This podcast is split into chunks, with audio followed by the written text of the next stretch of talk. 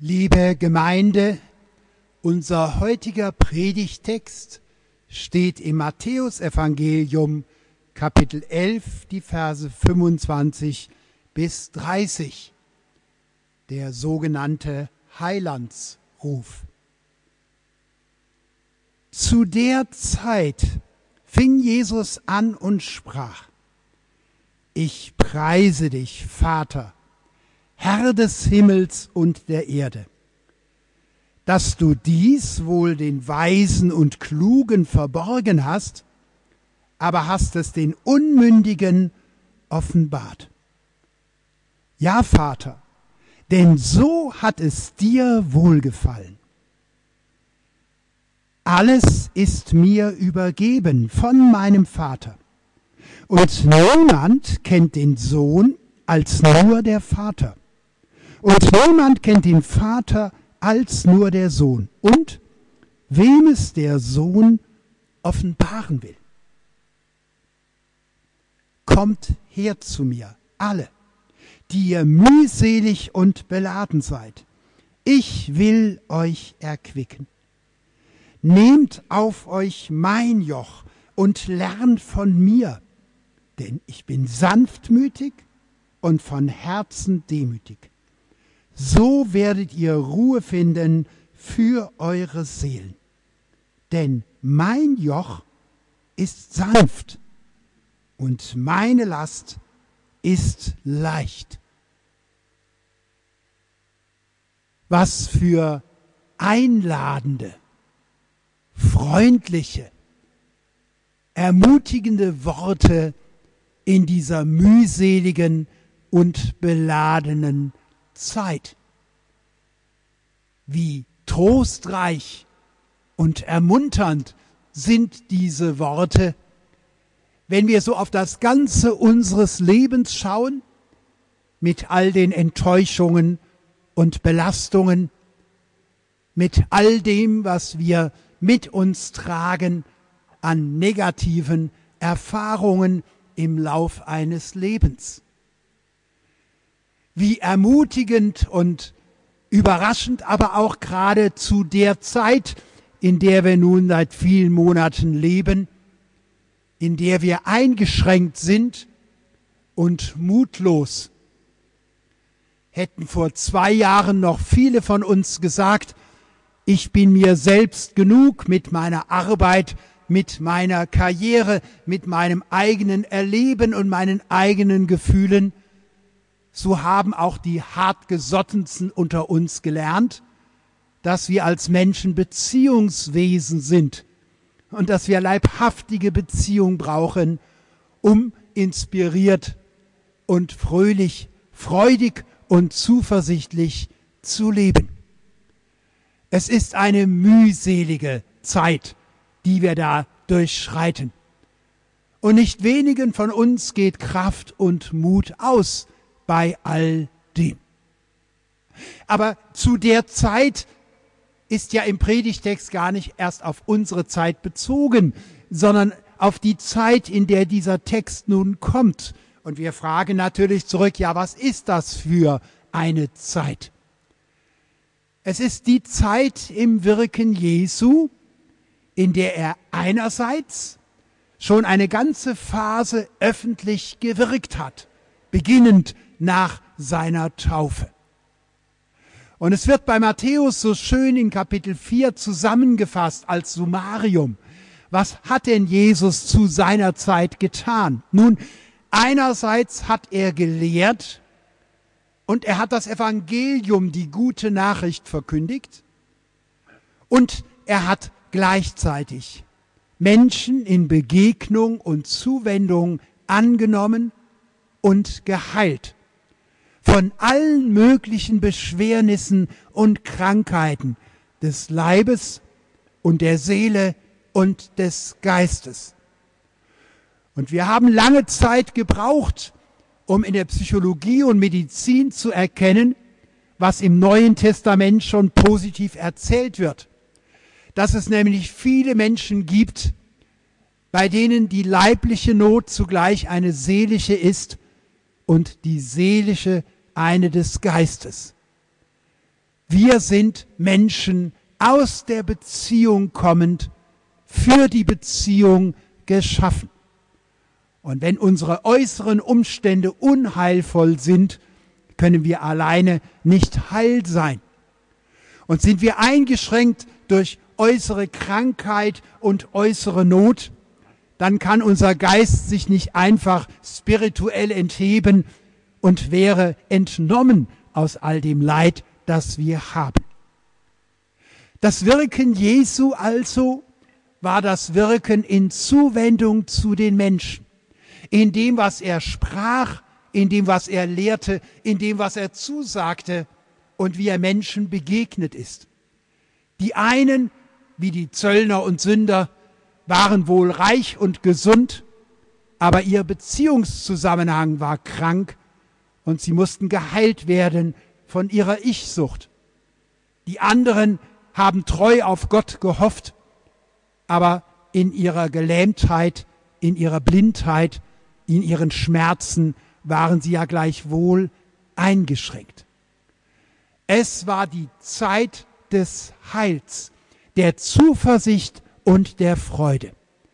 Wenn Jesus Menschen von Gott, seinem Vater, erzählte.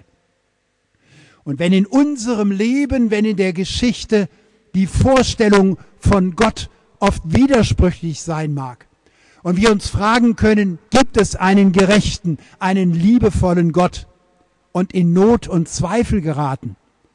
Wer Jesus hörte, wer ihn berührte, wer ihm in die Augen schaute, er gewann wieder Vertrauen dazu, dass es jenseits unserer Erfahrung einen Gott gibt, der es gut mit uns meint.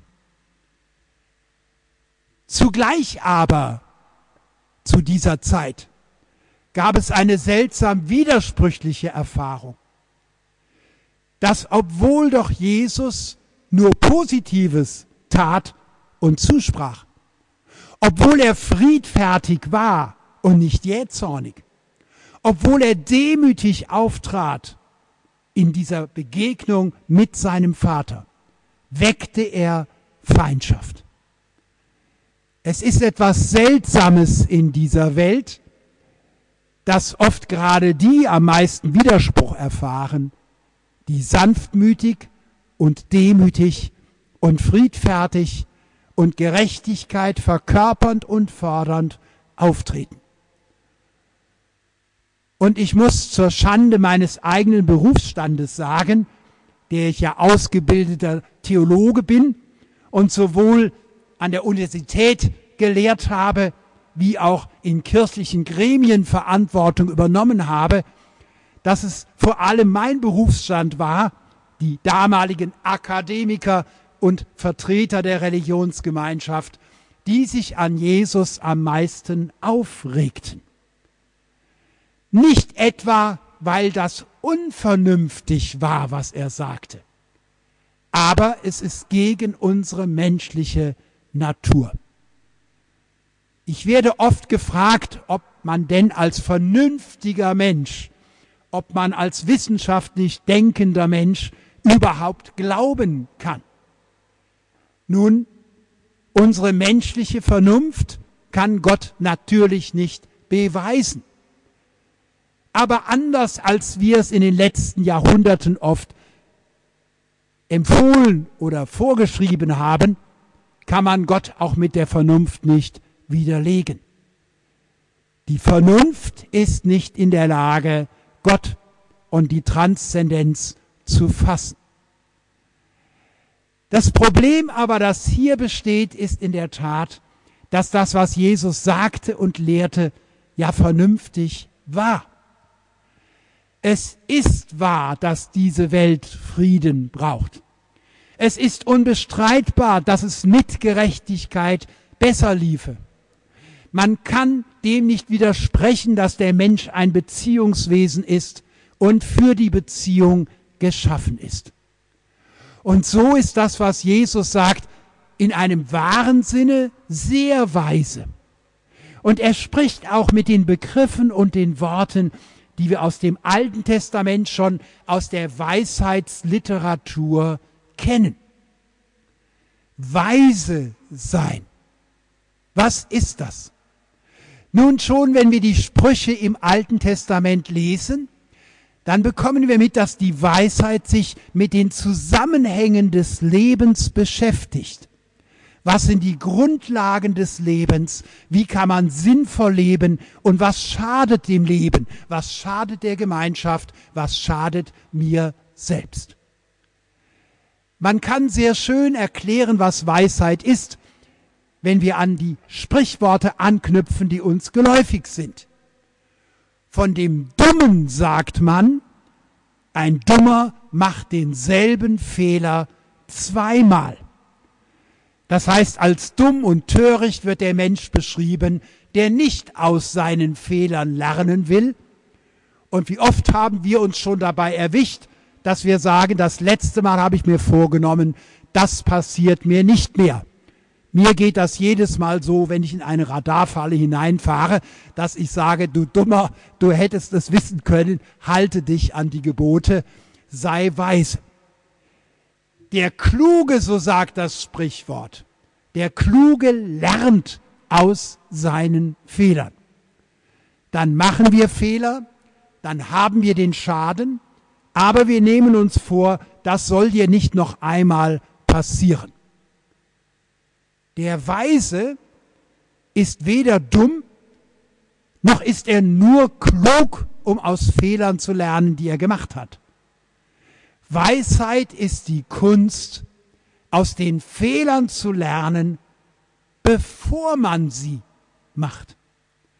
Die Weisheit erkennt die Zusammenhänge des Lebens und der Welt. Und die Weisheit richtet sich ein und sucht nach dem Richtigen, dem Tugendhaften, dem Angemessenen, dem Zielführenden, bevor man erst sich verlaufen hat und das ganze Leben hinter einem liegt. Am Ende unseres Lebens sind wir alle klug, denn wir haben genug Fehler gemacht. Aber wie schön ist es, wenn wir schon mitten im Leben, ja wie schön ist es, wenn junge Menschen am Anfang des Lebens schon aus der Weisheit des Evangeliums lernen und können ihr Leben noch gestalten. So ist es die Beobachtung Jesu, dass sehr viele, die sich selbst für weise halten, aber nicht lernen und nicht hören wollen, sich als töricht erweisen. Und so gibt es auch in unseren kirchlichen Gremien und in unseren akademischen Bereichen sehr viel Torheit, weil die Ausbildung alleine einen Menschen noch nicht weise macht. Weisheit kann man nur durch Erkenntnis gewinnen und die Bereitschaft, als Person zu wachsen und sich zu entwickeln. Bildung ist dann mehr als Lernen. Aber das Faszinierende ist, es gefällt Gott, seine Liebe, seine Hoffnung, sein Wirken und seine Zuwendung den Menschen zu schenken.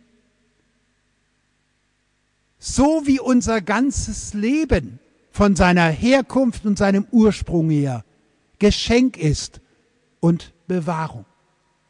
So wie unsere Unversehrtheit und heutige Gesundheit ein Geschenk ist, was wir spätestens dann merken, wenn sie gefährdet ist. So ist die grundlegende Beziehung, die uns trägt, im Leben und über das Sterben hinaus ein Geschenk.